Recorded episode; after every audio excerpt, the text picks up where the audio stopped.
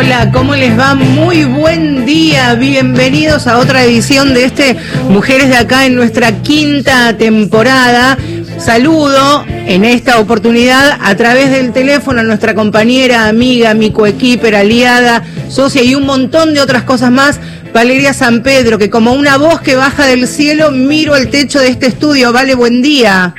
¿Qué haces, Marcio Ojeda? Buenos días. Qué raro que es transmitir desde casa cuando nos hemos permitido con todos los cuidados del caso cada domingo estar juntas. Hoy con mate desde casa extrayendo los churros que sé que hay en el estudio. ¿eh? Bueno, ya no están más. En realidad me tomé, me agarré el negrito, el mío, el bañado y empezamos como corresponde a compartir con los compañeros. Vale, bueno, contar, este, si te parece, por qué, por qué no estás este domingo con, con nosotros.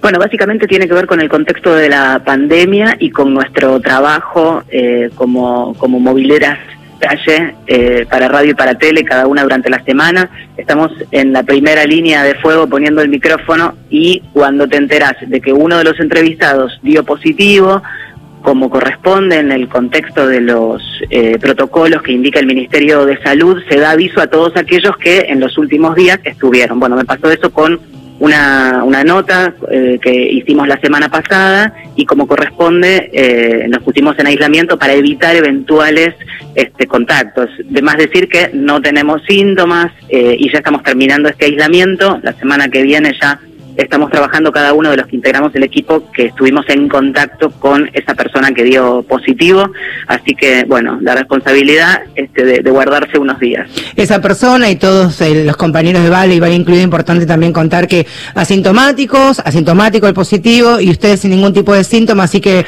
este, prontito acá nuevamente en tu lugar que, que te esperamos y cuídate y paciencia en el encierro que no debe ser fácil, Leona enjaulada. Eh, vale, hablamos en la semana también que nos parecía importante este programa porque bajo esta emergencia sanitaria, por supuesto, azota, azotó y también veremos de qué manera se está, que va a quedar roto este entrejido económico, financiero que azota las ocupaciones, las profesiones, los oficios, los emprendimientos, el día a día de un montón de familias, de laburantes que obligados por las circunstancias, tuvieron que reconvertirse o por lo menos intentar volantear en medio de la pandemia.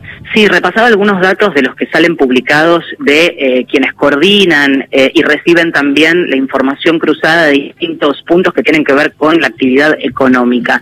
Por ejemplo, según datos de FECOBA, que es la Federación de Industria y Comercio, hablan del cierre definitivo del 20% de los comercios desde que arrancó la cuarentena y la Cámara Argentina de Comercio hace un relevamiento y contabiliza 40.000 eh, comercios en todo el país, solo en la ciudad de Buenos Aires Aires 23.000 y eh, 16.000 en el resto.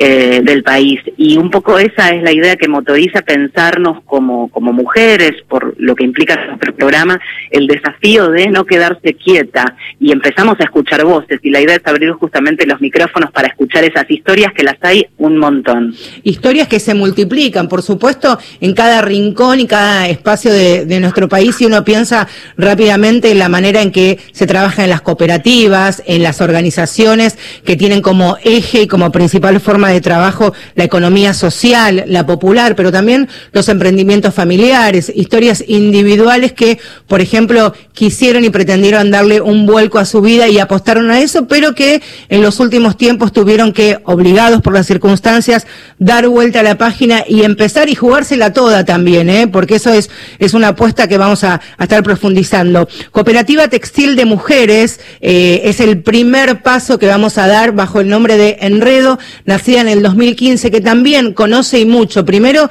de empezar de cero, reconvertirse, trabajar y ahora trabajar eh, proveyendo material, insumos para quienes trabajan cuidándonos, curándonos, como por ejemplo pueden ser los barbijos. Hablamos con eh, su creadora, su promotora, pero que forma parte de quienes trabajan en forma de esta cooperativa, que es Antonella Caruncho, a quien ya le damos el buen día. Antonella, buen día. Vale desde su casa y Marcela desde aquí te saludamos. ¿Cómo te va? Hola, buen día. ¿Cómo están? Marcela, Valeria, bueno, desde la casa también, eh, ¿cómo va todo? Pero muy bien. Primero queremos conocer un poco la historia de, de la cooperativa Enredo, cómo nació y cómo llegó a vos esta idea de emprender Enredo. bueno, nace como bien habías dicho en el 2015 eh, y en realidad por una decisión y, y una problemática eh, en que éramos todas mujeres en ese momento y con ocupaciones de tareas del hogar, de responsabilidad de chicos, entonces bueno, eh, y esta cuestión de la seguridad laboral, ¿no? De que me quedo sin trabajo y soy madre sola y no, no se me complica todo. Eh, entonces vino un poco por ahí, como estábamos en una época medio complicada, y no, medio que nos reconvertimos en ese momento al trabajo autogestionado como un modo de vida, como bueno, yo tengo que llevar a mi chico a la escuela, tengo que ir a buscarlo, tengo que cumplir con, no sé, mi familia, con la casa, con todo, y a la vez no puedo depender, no puede depender mi economía de un tercero. Eh, fue eso un poco el punto de partida para la puesta en marcha de esta cooperativa. Y con perfiles profesionales en general. Eh, todas mujeres en ese momento, bueno, éramos como de todo, fotógrafas, diseñadoras gráficas, textiles, eh, contadoras, éramos, era como un grupo bastante variado. Y bueno, después se fue más acomodando cada una de las a las, a las tareas más completamente textiles, una vez que le encontramos el rumbo por el lado del diseño, el desarrollo de productos y una especie de cooperativa textil eh, que no había que no había, que era como, es como un laboratorio, como una puesta en marcha de productos eh, e, e intenta fortalecer la industria textil autogestionada, ¿no? Hablas, Antonella, eh, que son todas mujeres que forman parte de esta cooperativa textil feminista porque también están atravesadas por las situaciones que tienen que ver con el día a día y de, y de todas las mujeres. Sí, claro. Trabajamos con un montón de mujeres del barrio, trabajamos con, en general, en el rubro textil, eh, hay muchas mujeres costureras, muchas que tienen una máquina de coser en su casa y que se sustentan así. Digo, mi mamá, toda la vida, yo toda la vida eh, estuve entre las telas con mi mamá en el taller desde nuestra casa y trabajando así. Así que intentamos fortalecer eso. Nosotras no tenemos un taller propio, salvo el nuestro, que es chiquitito para nuestros productos propios, pero los trabajos más grandes los hacemos con otros talleres y otras cooperativas, tanto del barrio como de otros lados también, ¿no? Depende de la especialización del, producto que hagamos. Entonces así vamos viendo, bueno, quiénes nos llaman, vamos anotando quiénes están con trabajo, quién no, y vamos distribuyendo. Es interesante, porque mm, pensaba eh, de, qué manera se fueron enredando justamente y cómo cinco años después ahora las toma la pandemia, pero cuántas son y de qué manera se distribuye el trabajo, porque cada una imagino con su máquina de coser emprendiendo una tarea que cuando se reconvierte, cómo se mandan los diseños, cómo, cómo han articulado el trabajo de la red y cómo este, ofrecen ahora otros productos un poco también adaptados a, a esta pandemia, ¿no? Claro, bueno, ahora somos nueve mujeres y dos compañeros varones, porque tuvimos que poner un cupo masculino, eh, al revés. Eh, no, nos ayudan un montón con el tema de fuerzas, de logística y todas esas cuestiones, y el corte, cosas que, que por ahí son un poco más complejas. Eh, eh bueno, ¿y ¿cómo era que me habías preguntado? Perdóname. ¿Cuántas ah, son entonces y ahora cómo reconvirtieron con la pandemia y con ah. esto de, qué sé yo, desde los barbijos hasta, hasta pensar una estrategia distinta, ¿no? Sí, exacto. Bueno, nosotras en la COPE estamos, bueno, somos quienes hacemos eh, la producción, la sublimación, los estampados, los diseños, el control de calidad, la entrega, el embolsado. Entonces, el, el el eslabón que nos falta en la cooperativa por una decisión, no, no es una necesidad, sino es una decisión, es el taller. Entonces, cortamos, estampamos, mandamos a confeccionar a quienes tengan disponibilidad y que hagan ese trabajo puntualmente, vuelve el producto, eh, bueno, embolsamos, preparamos todo y lo sacamos a la venta online, que tenemos una compañera que se ocupa de la tienda nube también. Eh, eso en el caso de los barbijos, pero por ejemplo, después tenemos producción de jeans que hemos hecho con, con varias cooperativas. Nosotros estamos organizadas eh, en Gestara, que tenemos una tienda online, de, una tienda de la economía social en San Telmo y ahora estamos armando la tienda online.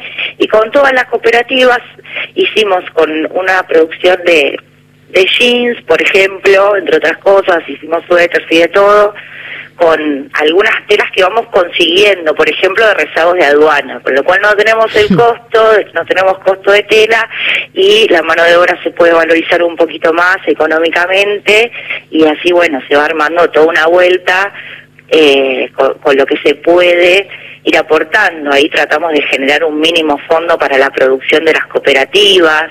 La pandemia un poco nos ha unido bastante más. Eh, entendimos que si no colaborábamos entre todas las cooperativas y nos asociábamos entre todas, no íbamos a salir adelante. Y eso es lo que estamos haciendo, que más allá de los barbijos y el producto que cada cooperativa se reconvirtió en su unidad productiva para adentro, estamos haciendo hoy insumos hospitalarios, mis kits de sanidad, que los estamos haciendo entre muchas cooperativas y cada uno tiene una parte del proceso. Nosotras desde Enredo, por ejemplo, hacemos la coordinación de la producción y un poco la logística, que bueno, nada, tenemos experiencia en eso. Otras cooperativas que cortan todo, otras que cosen todo, otras que embolsan todo, y así vamos haciendo un trabajo de producción en serie a medida que va saliendo la venta, que también está bastante difícil, pero por lo menos estamos pudiendo trabajar un poco. Antonella, pienso, y mientras te, estamos escuchando, según a Valde le pasa lo mismo, es el ejemplo más claro y conciso de esto de tejer redes, ¿no? De la manera en que compañeras de cooperativas, organizaciones, se fueron juntando o reencontrando. Imagino que muchas se conocieron o se reencontraron en este contexto. Sí, nos hemos reencontrado eh, y conocido también, en realidad como en el ámbito textil, bueno, yo hace muchísimos años, porque que vengo trabajando un montón de compañeras también, en general como que sea de vista o de nombre, nos conocemos.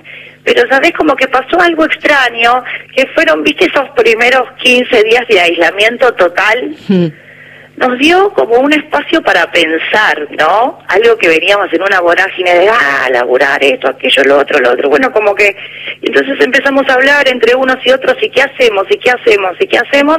Y bueno, salió que empezamos a trabajar, pusimos un poquito cada uno, compramos tela, nos pusimos a hacer los kits, se vendieron los primeros, los barbijos de repente se empezaron a vender, ahí agarramos una platita como para invertir de vuelta y tal cual lo trabajamos en red y hasta casi, digo, si bien veníamos trabajando con esto que yo te cuento de rezagos de aduana y todo, eh, hasta casi que sin querer se reactivó esa cadena y, y, más fuerte, con muchos más integrantes, porque quienes también tenían trabajo ahora ya no tenían, con lo cual hay cierta también predisposición y un tiempo que uno le puede dedicar, que por ahí en, en, el día a día del trabajo no se puede, porque ya todo lo que era remeras y todo ya no se vendía más.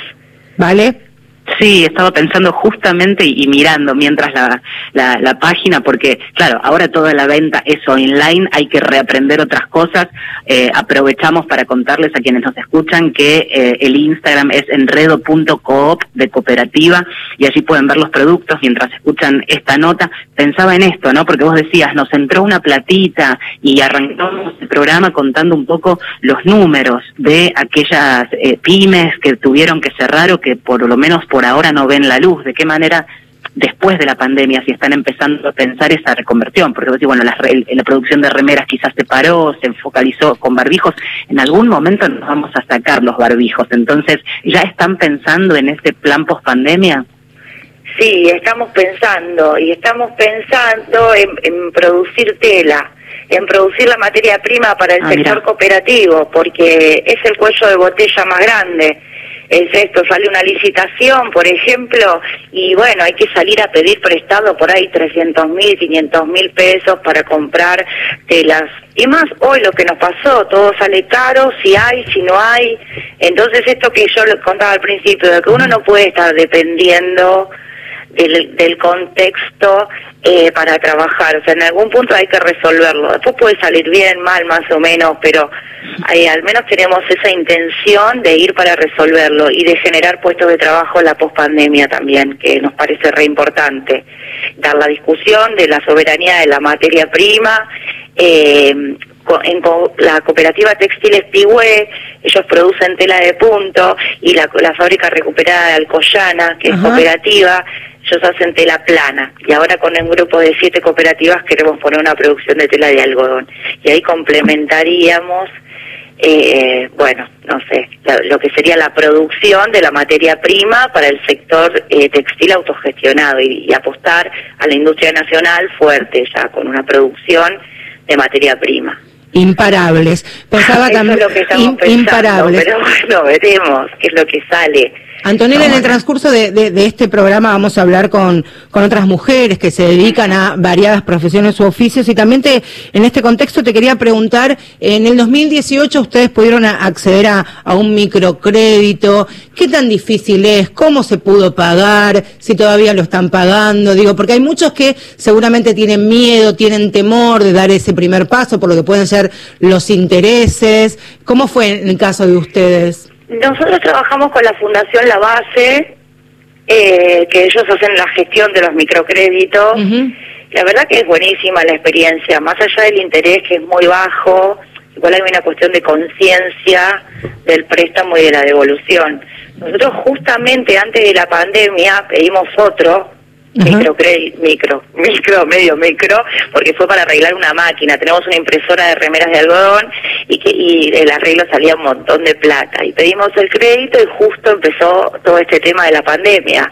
Y bueno, por supuesto que no es un banco, o sea, pedir un microcrédito es prácticamente un crédito social, tiene un interés muy bajo también y, y a través de las organizaciones que, que, que los brindan, Digo, tienen muchísimas contemplaciones, se pone una cuota que la cooperativa pueda pagar, se basa en el plan de negocios, se basa en lo que vaya a facturar ese proyecto, con lo cual la devolución del crédito sale de ahí, no de otros ingresos de la cooperativa. Eh, la idea es que eso no afecte al trabajo y a los ingresos diarios. No es que uno a partir del mes que viene tengo que dejar todo para devolver el crédito porque si no me van a venir a cobrar o me, me van a cobrar excesos de intereses ni nada por el estilo. La verdad que fue muy buena la experiencia siempre. Es más, en el del 2018 eh, lo hemos terminado de pagar medio tarde también, pero siempre que estás en contacto diciendo, bueno, así, viene así o viene así, eh, eh, se, se se va, se va hablando y se va pagando en función de los ingresos de la cooperativa también. Animarse entonces, Antonella, mandarte un fuerte un fuerte abrazo a vos, a todas las que componen la cooperativa. Y vos sabés que este año eh, para mujeres de acá, como venimos haciendo las ediciones anteriores, siempre eh, queríamos recibir invitados en el estudio, pero teníamos también el desafío de sacar la radio a la calle. Y uno de los lugares para conocer era la cooperativa de ustedes que por circunstancias evidentes, no hemos podido, así que nos queda como pendiente conocernos entre, entre máquinas, estampados, subliminados y, y mucha tela para cortar, así que nos queda pendiente. Tal cual, nos queda pendiente. En cuanto en cuanto podamos, se vienen a la COPE y lo hacemos desde ahí. Un abrazo grande. Muchísimas gracias a las dos. Muchas gracias por el espacio y por la difusión. Un abrazo. Gracias. Ahí está. Eh, sumamos música, una música especial, ya pasado por mujeres de acá, pero vamos a escucharla en modo de despedida y homenaje a Rosario Blefari, artista enorme, ícono de la cultura indie de nuestro país, que se nos fue hace unos días, desde el disco Misterio Relámpago, editado en 2006, escuchamos de una vez a Rosario Blefari.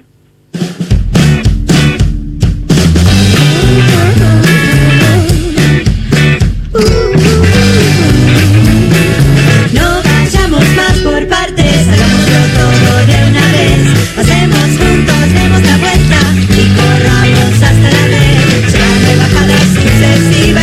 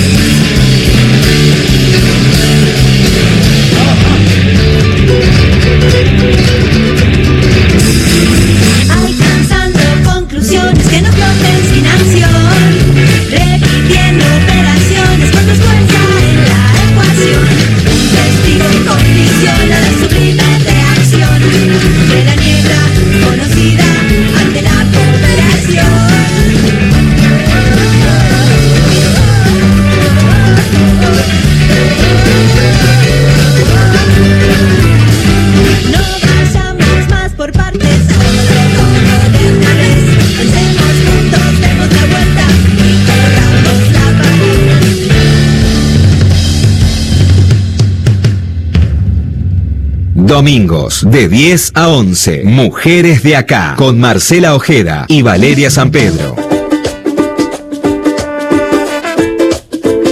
cooperativistas, quienes trabajan en la economía social, en la popular, emprendedores que a través de, de créditos o ayuda de distintos organismos o fundaciones lograron reconvertirse. Hay historias infinitas. Los invito a hacer un recorrido visual seguramente por, por su barrio, por los lugares donde viven y habrán visto incluso algún comercio que hasta hace tres o cuatro meses se dedicaba a un rubro, pero debido a esta situación tuvieron que eh, bucear en las aguas de otro, porque claro, la olla hay que pararla, sin lugar a dudas, pero dentro de estas situaciones, dentro de estas realidades hay múltiples ejemplos. Los invito, estuvimos aquí en, la capital federal, en el barrio de La Boca, con las mujeres de la cooperativa Textil Enredo. Bueno, vamos a viajar rápidamente hasta la provincia de Tucumán, porque también es importante saber de qué manera se pueden reconvertir las agencias, las consultoras que su capital humano más importante es el contacto, la capacitación, los talleres. Bueno, ¿y cómo se hace de manera online? ¿Es posible? Es la primera pregunta que le hago a Mariana Jiménez, que es presidenta precisamente de una agencia, una consultora de innovación que impulsa el desarrollo en, proyectos. ¿Cómo estás, Mariana? Buen día, de la agencia ahí, desde la provincia de Tucumán. Hola, buen día, ¿cómo están? Pero muy bien. Pero muy, bien. desde acá de Tucumán con un día soleado. ¿Está soleado allí en Tucumán? ¿Lindo día? Sí, sí, sí, sí, está lindo el día. Eh, hace frío, pero eh, pero sí, está hermoso y está pegando el solcito. Mariana, ¿qué les pasó a ustedes cuando, como a todos nos llegó la pandemia, pero qué pasó puertas adentro en la agencia y a qué se dedican? Y bueno, nosotros eh, principalmente lo que nos dedicamos a, eh, hacer innovación social. Eh, básicamente lo que hacemos es eh, acompañar a empresas, organizaciones como ONGs o, o muchas también organizaciones del Estado eh, los ayudamos a diseñar o crear proyectos de triple impacto eh, o proyectos que tienen un foco social, ¿no? que están enfocados en dar solución a una problemática social. Eso es básicamente lo que hacen. Y, para que todos podamos conocer, ¿cuál es el triple impacto eh, que trabaja en este tipo de, desarrollos?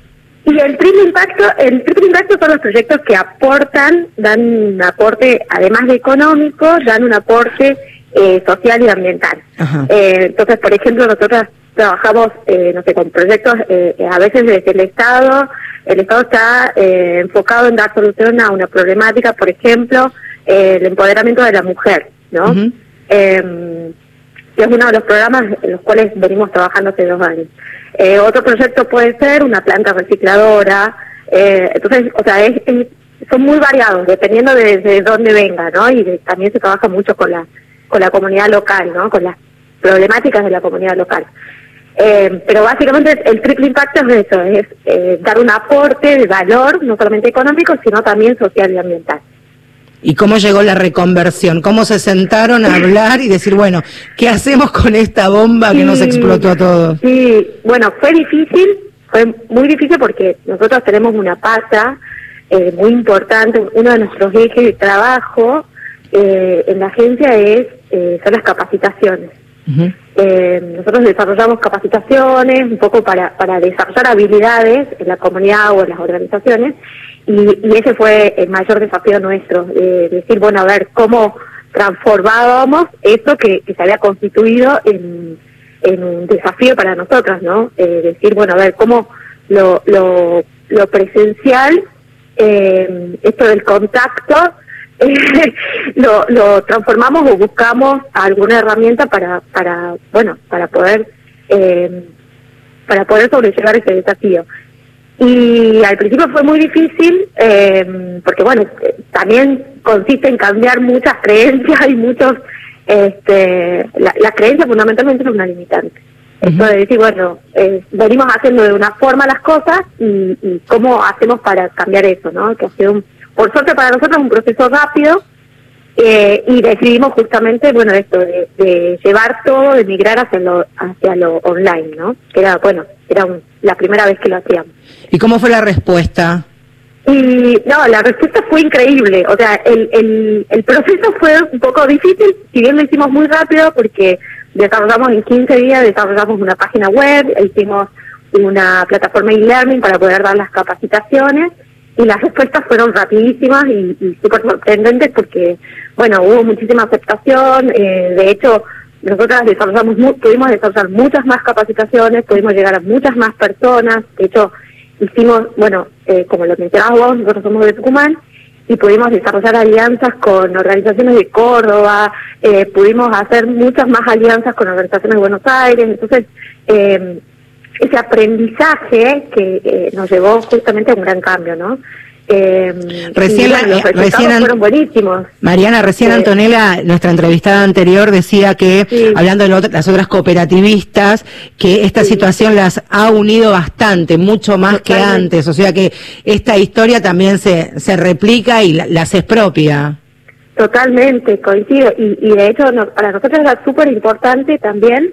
Eh, bueno, de esto de, de, respetar y mantener el equipo, ¿no? Que nos había llevado mucho esfuerzo poder desarrollar un equipo y sostenerlo, y eso lo pusimos en el centro, ¿no? Esto de, eh, de poder respetar eh, eh, eh a las personas, ¿no? De, de, sostenerlas y, y, estos cambios nos llevaron a poder eh, a poder desarrollar mucho más el equipo y a, y a sumar más personas, que eso nos pareció lo mejor, ¿no? Eh, de poder dar la posibilidad de dar trabajo a otras personas es súper importante para nosotros. ¿De qué se trata, si nos eh, querés contar, Mariana, este proyecto, este trabajo que tiene como protagonistas a las mujeres de la provincia? Sí, la mayoría de nuestros trabajos, bueno, de hecho, primero nosotras somos cuatro socias mujeres, las que iniciamos esta agencia, y, y eso eso significa que veníamos, cada una veníamos con sus propias mochilas y sus propias experiencias en, en, cuestiones de género, y con lo cual nosotras tenemos casi la mayoría de los proyectos que desarrollamos tiene ese aspecto como, como un valor, y, y bueno, venimos desarrollando uno de los programas que venimos desarrollando en la provincia, se llama Mujeres por el Desarrollo, del Mujeres por el Desarrollo, que consiste justamente en, bueno, en, hacer crecer a las mujeres y empoderarlas, ¿no? Eh, así que, bueno, trabajamos en diferentes ejes, nosotros tenemos tres ejes principales, que, que es nuestro lema, que es la inspiración, eh, inspirar, innovar, impactar, ¿no? Creemos que todos los procesos de cambio implican una mirada holística o, es un, lo, presentamos como un sistema, ¿no? ¿no? No es un solo cambio el que hay que hacer, sino, bueno, toda una serie de cambios. Entonces, bueno, desarrollamos capacitaciones, desarrollamos eventos de sensibilización, eh, siempre empezamos por algún evento de, inspiración y, pudimos, eh, bueno, inspirar a muchas de, nuestras, de las mujeres humanas a través del, testimonio de Rosario Quispe, de, Rosario, de Karina Honorato, de, Buenos Aires, de Romina Galeria, eh, hicimos alianzas con ONU Mujeres, eh, trabajamos de manera articulada con, con organizaciones de acá de, Tucumán también, eh, del ámbito público y del ámbito privado. Y bueno, y así es como vamos empoderando a más mujeres, eh, desarrollamos muchas capacitaciones también y, y, bueno, nuestro nuestro proyecto es que justamente eso, el objetivo es que las mujeres puedan tengan las herramientas suficientes y se sientan acompañadas para poder crecer. Ahí está entonces la historia de, estas tucumanas ya alianzas y también tejiendo redes en, en otras provincias y en otras ciudades de nuestro país. Mariana, un fuerte abrazo y a seguir trabajando bien fuerte en esa provincia. Un cariño grande. Muchas gracias por el, por el espacio y un, y un saludo para toda tu audiencia. Un fuerte abrazo, gracias. Desde Nacional Resistencia, de Radio Nacional Santa Fe. Por todo el país, de Nacional Mendoza, de Radio Nacional Jujuy. En todo. La radio pública. La radio pública. Tiene información. Listo, Nevia. De chiquito en la escuela ya te convocaban para los actos, ya pintabas para artista. Tierra adentro. Guillermo Stronati. Sí, a los cinco años yo tenía ya una memoria musical y una afinación y mis viejos encima ponían fichas por mí. Sábados y domingos, desde las 13.30. Una situación de privilegio que tuve porque hasta hoy en día me sigo encontrando gente que se quiere dedicar a una producción de arte y los padres por querer hacerle lo mejor los obligan de alguna manera a estudiar otra cosa. Por Nacional, la radio pública. 100 años en 100 días. 27 de agosto, Día Nacional de la Radio. Llegada del hombre a la luna, 1969. Edición Apolo al minuto. Haciendo cuatro años de la predicción de Julio Verne, la población mundial asistirá hoy entre absorta y emocionada del suceso más grande de la historia universal. Y serán nueve los peldaños que permitirán a Armstrong y Aldrin abandonar el módulo LEN y poner pie en la cara oculta de nuestro satélite natural. La conquista a partir de ese momento será el hecho más trascendente alcanzado nunca por la persona humana.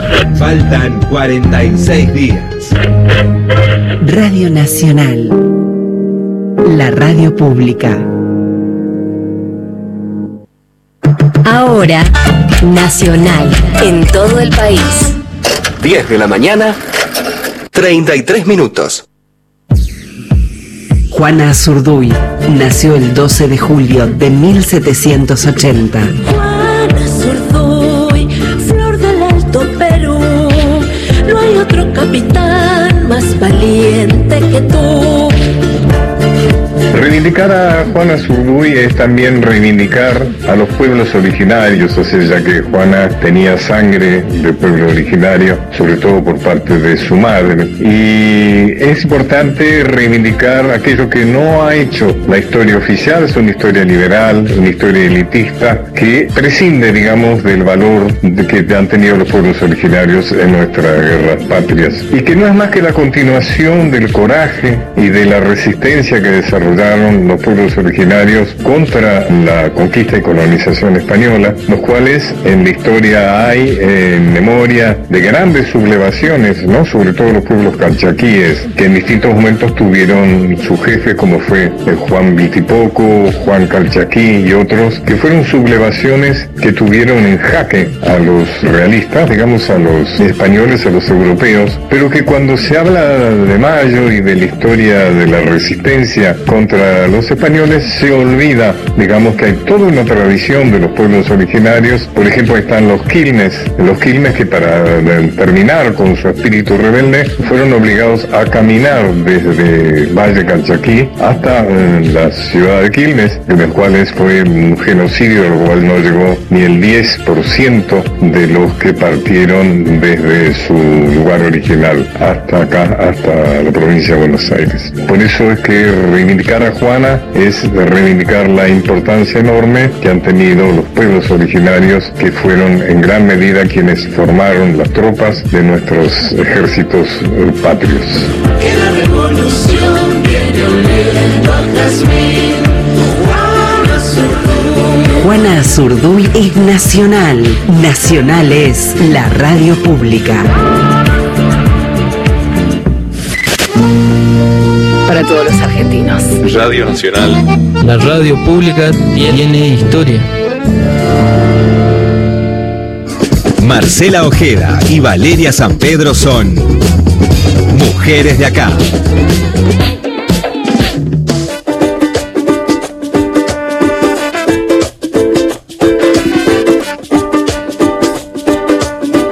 Seguimos en este Mujeres de acá hasta las 11 de la mañana. Vale en su casa. Valeria, ¿estás ahí? Obvio, obvio. Ahí estoy escuchando atentamente. Este programa que tiene que ver con las mujeres, sus emprendimientos, sus trabajos, sus oficios, sus profesiones y de la manera en que a través del empoderamiento o de otros recursos y lo que tenían a mano o pidiendo ayuda o asistencia lograron reconvertirse que también la están peleando y mucho porque esto no es algo que surge de un día para el otro, sino que tenía una concepción, un trabajo, seguramente mucho ensayo y error y también las alianzas. Me quedo, vale, con esto, eh, con nuestras dos entrevistadas, esto de, de tejer alianzas y aliadas en otras partes del país y con rubros tan diferentes y trabajos tan distintos, ¿no?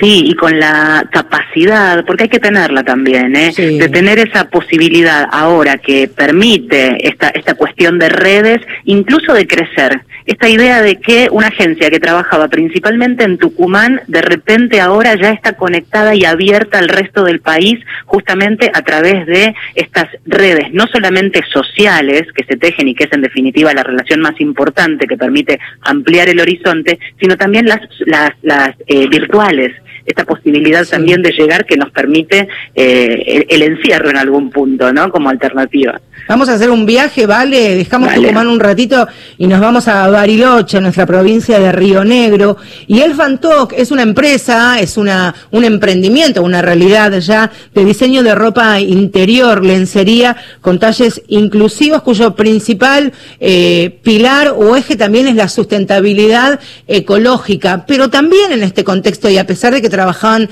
de manera online hace muchos años, también se tejen redes, también se van conociendo, reconociendo en distintos lugares, en distintos lugares. Maru Arabetti es la impulsora, la dueña, la creadora, la fundadora del Fantoc, que ya tiene otras socias y otras compañeras que en este contexto de, de pandemia también le están dando una mano desde Río Negro, en la ciudad de Bariloche, pero lo cuenta ella con muchos más detalles, por supuesto.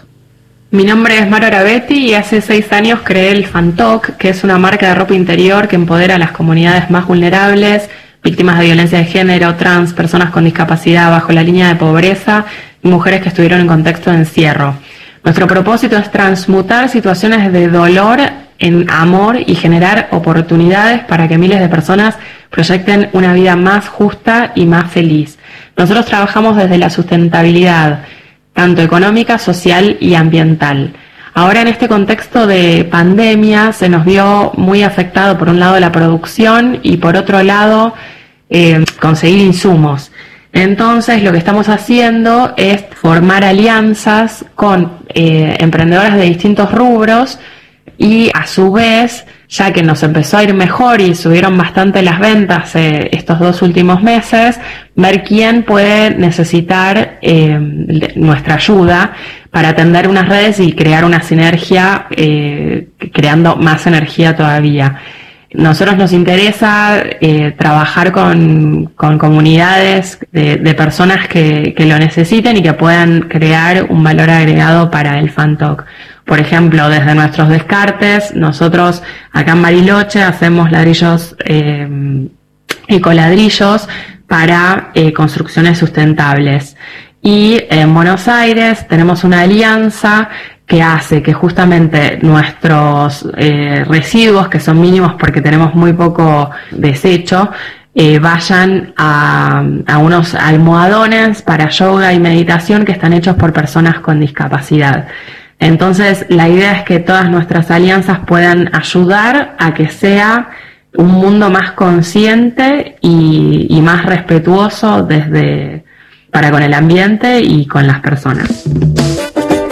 Ahí está, eh, Maru Arabetti desde Bariloche. Vos sabés también, vale, que la posibilidad, o por lo menos la idea de cambiar de rubro, de intentar probar otro horizonte, muchas veces tiene que ver con el bolsillo, con la posibilidad económica o financiera de emprender esta nueva, esta nueva vida, y muchos, por supuesto, no pueden, y muchos también tienen temor, tienen miedo de decir, bueno, me, me, eh, me subo a un barco de un crédito, de un préstamo, pero después si no puedo, bueno, hay muchas opciones, se dieron en este tiempo muchas opciones y principalmente para tal vez los más olvidados de las ayudas, quienes son, por un lado, los que tienen trabajo informal, los llamados este, trabajadores de la informalidad, pero también los que son monotributistas, que comen con lo que van facturando mes a mes. Eh, hasta la semana pasada, ustedes saben que está ese crédito de hasta 150 mil pesos para los monotributistas que dio el gobierno nacional, por supuesto, para todas las provincias. Decía que hasta hace algunos días nada más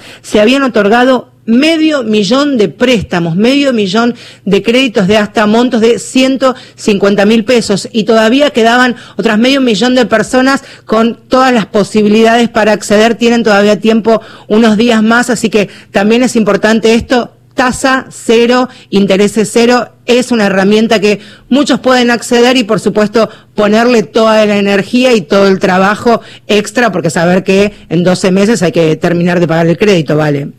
Esto me parece fundamental porque es no solo animarse a reconvertirse y a pensar una estrategia, sino aventurarse a un crédito que a una tasa cero impone el compromiso de una devolución y entonces tenés que apostar a un emprendimiento, a un proyecto o a una reconversión que funcione. Y para eso se necesita una expectativa alta, un animarse y desde la Patagonia nos vamos ahora hasta Salta, eh, más precisamente a Cachi, en donde Verónica eh, Manino, que es cocinera vegetariana, que es profesora de yoga, que es especialista en liderazgo femenino, que es periodista y politóloga, vaya si se ha reconvertido a lo largo de su vida, eh, ahora tiene el nuevo desafío. Eh, también nos va a contar su historia. En el caso de ella es más personal el emprendimiento y también familiar, pero de todos modos la idea es utilizar esas herramientas para repensarse y apostar a una innovación a partir del desastre que ha generado también económicamente en un montón de núcleos familiares. La escuchamos a Vero. Hola, yo soy Vero de Cachi, el Alto Valle Calchaquí. Vivo aquí hace 15 años, he conformado mi familia. Dejamos la ciudad eh, guiados por un sueño, eh, venir y poner un restaurante, así lo hicimos y bueno, en esta pandemia lo tuvimos que cerrar y mm, ahora eh, surgió una nueva oportunidad. Estoy lanzando personalmente eh, un proyecto que había estado dormido y fue gracias al crédito de 100 mil pesos como monotributista del gobierno.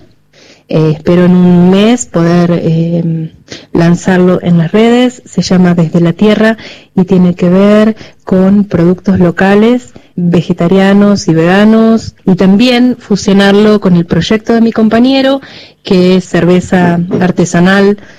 Entonces fue mm, una oportunidad, digamos, en el medio de la pandemia soltamos eh, algo que nos dio de comer y nos dio vida durante tantos años, pero trabajábamos 90% con turismo extranjero. Íntimamente sé que mm, este proyecto surge en medio de una situación de, caos para nosotros como familia, em, pero de mucho sostén emocional.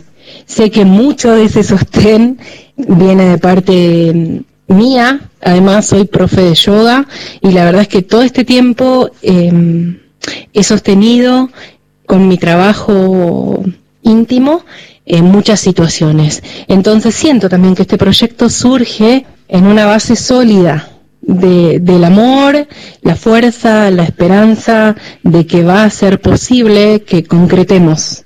Eh, y sobre todo con la fortaleza esa primaria de habernos animado hace más de 15 años atrás y sentir de que es posible, que la garra está y, y lo vamos a lograr y la verdad se los deseo a, a todas las mujeres de nuestro país, que se animen y que tengan la fuerza necesaria para, para salir a pelearla. Y sumaría la descripción que hizo Valeria sobre Verónica, qué inspiradora, qué mujer inspiradora y qué ganas de viajar ya cuando podamos a Cachi, ¿eh? este, vale, hay que ir, qué, qué inspiradora y qué lindo escucharlo. Hablamos de mujeres, vale, ¿querés que escuchemos un poquito de música? Vos que sos la encargada de, de la, de escuchar cosas lindas en este Mujeres de Acá. Sí, claro. Y mira qué traigo. Sole Jiménez se suma a esta transmisión. Hasta las 11 de la mañana seguimos y ahora con un poco de música, con La mujer que mueve el mundo.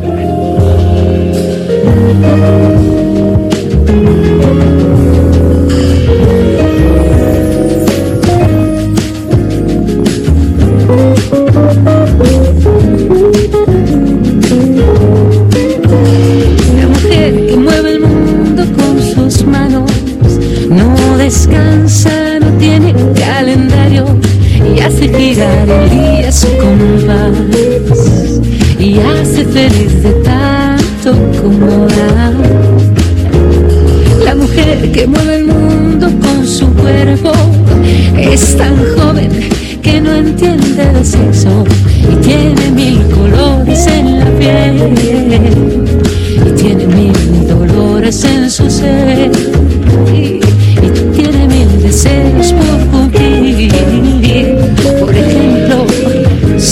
feliz. La mujer que mueve el mundo con su boca no se deja milanar por la derrota y habla y tiene tanto que decir y hasta encontrar la solución. Confiesa su temor y su pasión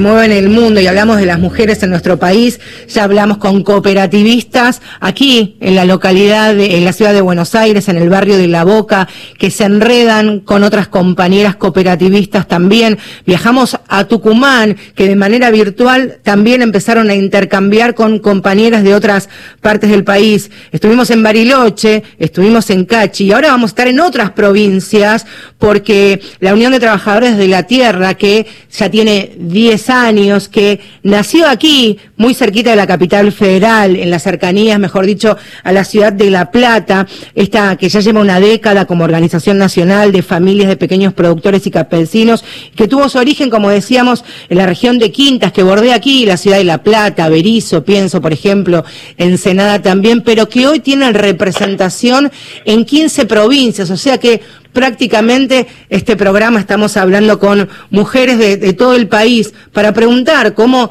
desde la UTT están reconvirtiéndose, están trabajando desde que llevamos esta pandemia adelante. Es la primera pregunta que le hago a Rosalía Pellegrini, que es parte de la UTT y también es secretaria del área de género de la organización. Rosalía, ¿cómo estás? Buen día.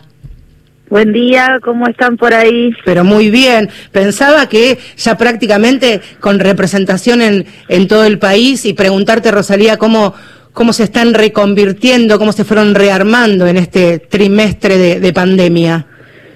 Bueno, al principio fue fue duro, ¿no? Eh, como fue para toda la sociedad en general, pero en la zona rural, por ahí, cuando se piensa la cuarentena, se suele pensar muy desde el urbano, ¿no? Sí. Bueno, un comercio de cercanía, vas, compras, volvés a tu casa, ¿viste? Pero acá no, acá para trasladarte, au- aunque estemos a 40 kilómetros de Capital Federal, en las zonas rurales siguen siendo zonas rurales, caminos intransitables, falta de transporte público y bueno, y muchísimas cosas más que hacen que para comprar algo te tenés que trasladar un montón, ¿viste? Tenés que subirte un vehículo.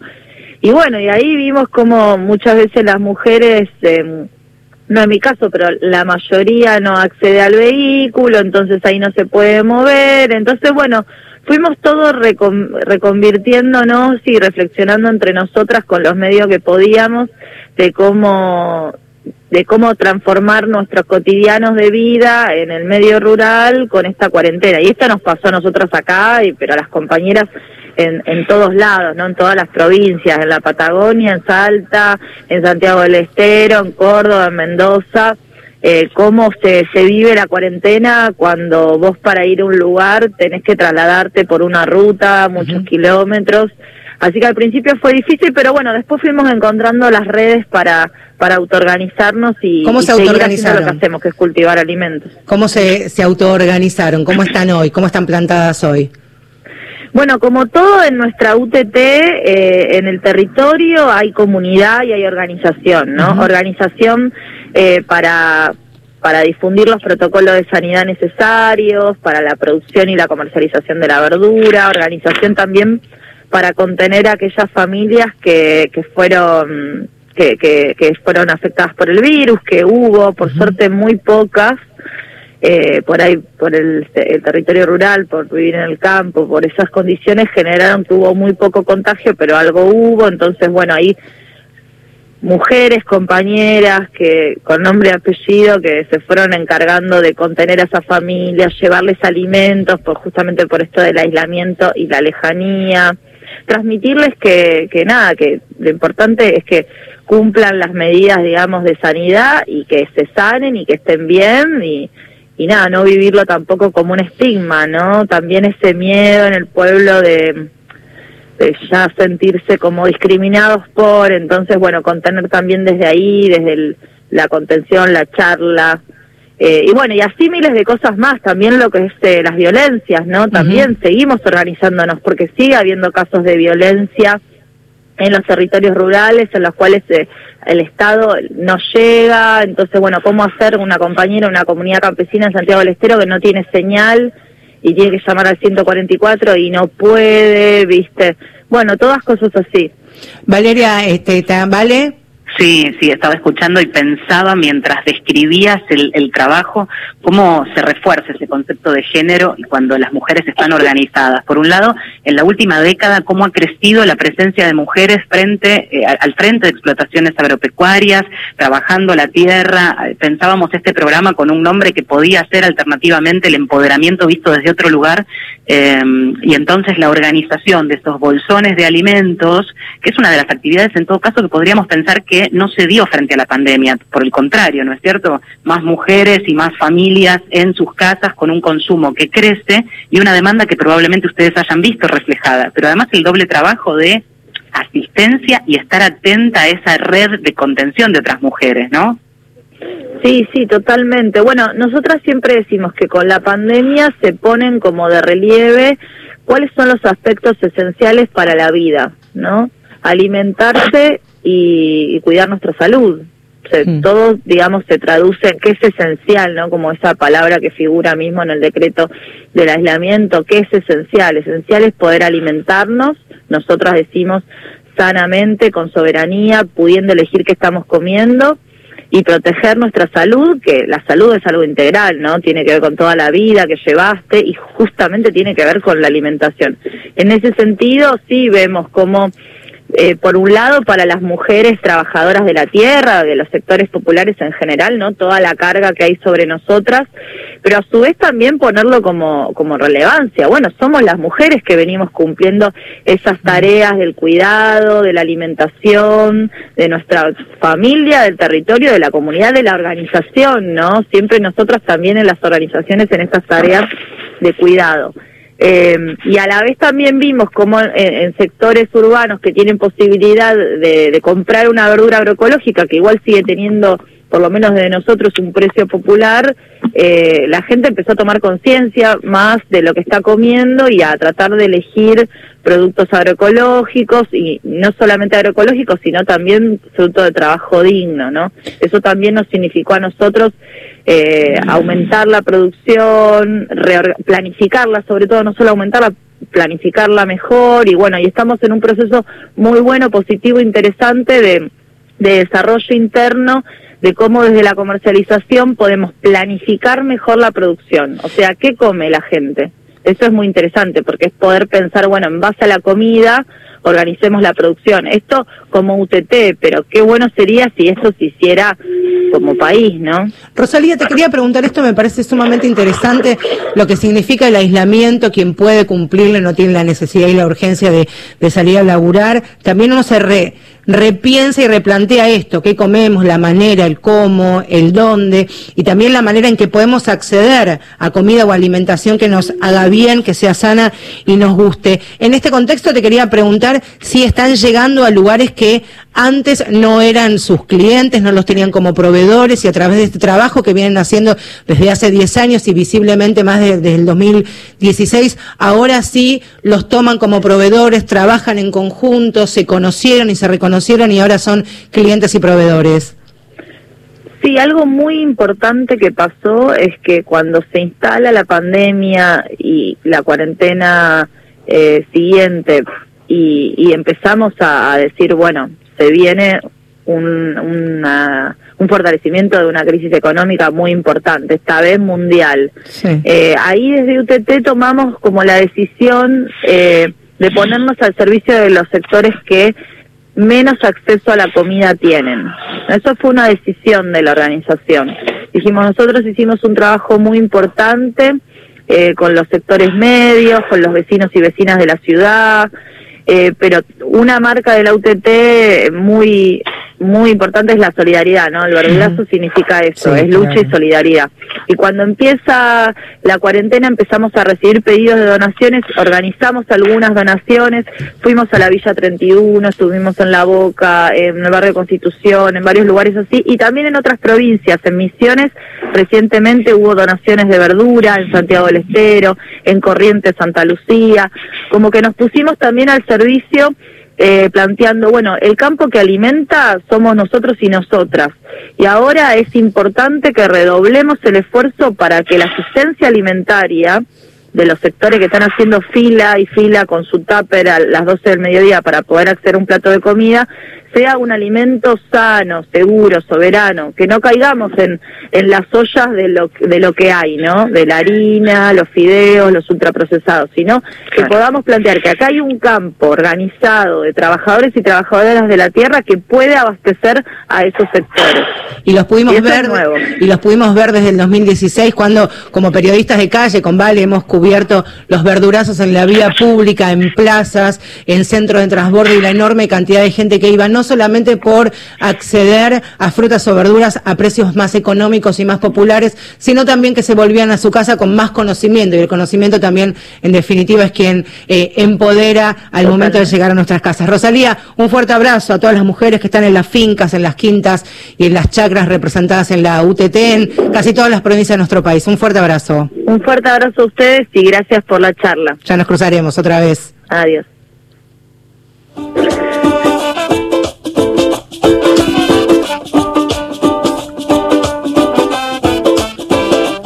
Bueno, Valeria, nos estamos despidiendo. Hicimos este programa, este Rodolfo Flores a cargo, por supuesto, de, de la operación. Gustavo Kogan en la producción periodística, ejecutiva, el pedido de todos nuestros caprichos está a cargo de él. ¿eh? ¿Cómo nos, qué paciencia que tiene? Bueno, nosotras también, tampoco no nos hagamos tan bravas. ¿Vale? Algo para decir, te pido por favor que te cuides, que no me faltes más y si me vas a faltar, no sé, mandame una doble, algo, porque yo no, te voy a salir con un flota flota, que es una medida exacta para claro, dar vueltas el que flota flota, claro, tráeme uno, yo uno verde y vos uno violeta y vamos más, dos metros todos lejos, claro, un, un aro como Lula Ula tenemos que tener, Ahí, por ahí favor. está. No, un, un placer haber hecho este programa y haber recorrido este vía telefónica programa. todo el país. Cuídate, por favor. Vos también. Nos vemos el domingo, pero sin abrazo. Todos ustedes que tengan una buena semana, redoblemos esfuerzos y redoblemos también cuidados. Que tengan unos lindos días. Comprobaremos.